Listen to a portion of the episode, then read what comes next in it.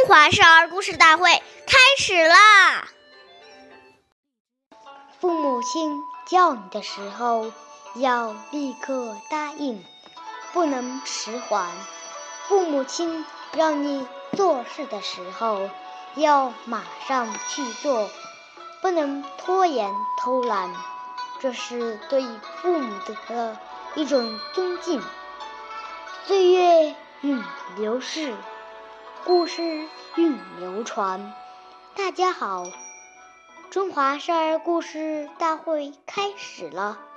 我是讲述人张风奇，我来自金喇叭少儿口才钢琴艺校。我今天给大家讲的故事《孟族剃足》，孟宗剃足第一集。楚国呀，有个叫孟宗的孝子，对母亲照顾得十分周到。一年冬天，孟母突然病了，什么也不想吃。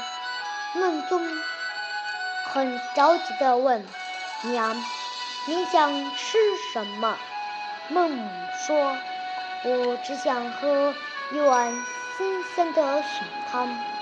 孟宗听后，马上跑到屋后的竹院，四处寻挖，希望能找到竹笋。可是，在冬天，哪有竹笋呢？孟宗急得大哭起来，他的眼泪一滴一滴的掉在雪地上。眼泪融化了雪，地上长出了嫩绿的笋。原来，孟宗的孝心感动了上天，天帝很佩服他，满足了他的愿望。下面有请故事大会导师王老师为我们解段这段小故事，掌声有请。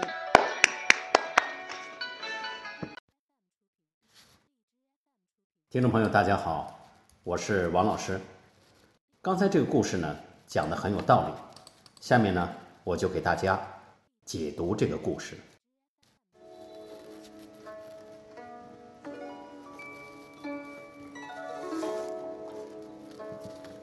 孩子对父母讲话的态度，对孩子的一生影响很深远。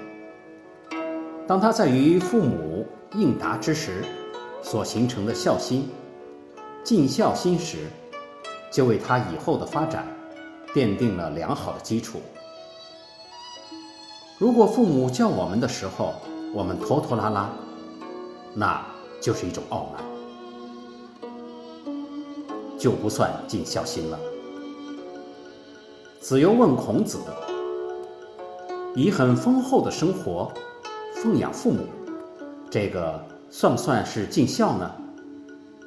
孔子讲：“至于犬马，皆能有养，不敬，何以别乎？”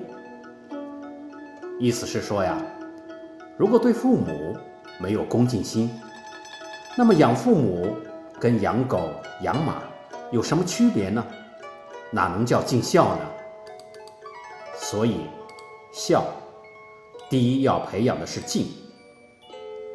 一切人伦之道，都是要以爱敬心为基础的。孝必定要跟着恭敬心联系起来。当一个人在家里养成了这种对父母温和和柔顺的态度与恭敬的存心后，那他踏入社会，他的这种修养一定会引起大家对他的重视。和尊敬，这种尊敬的存心，就是他幸福和成功的源泉。谢谢大家收听，我们下期节目见。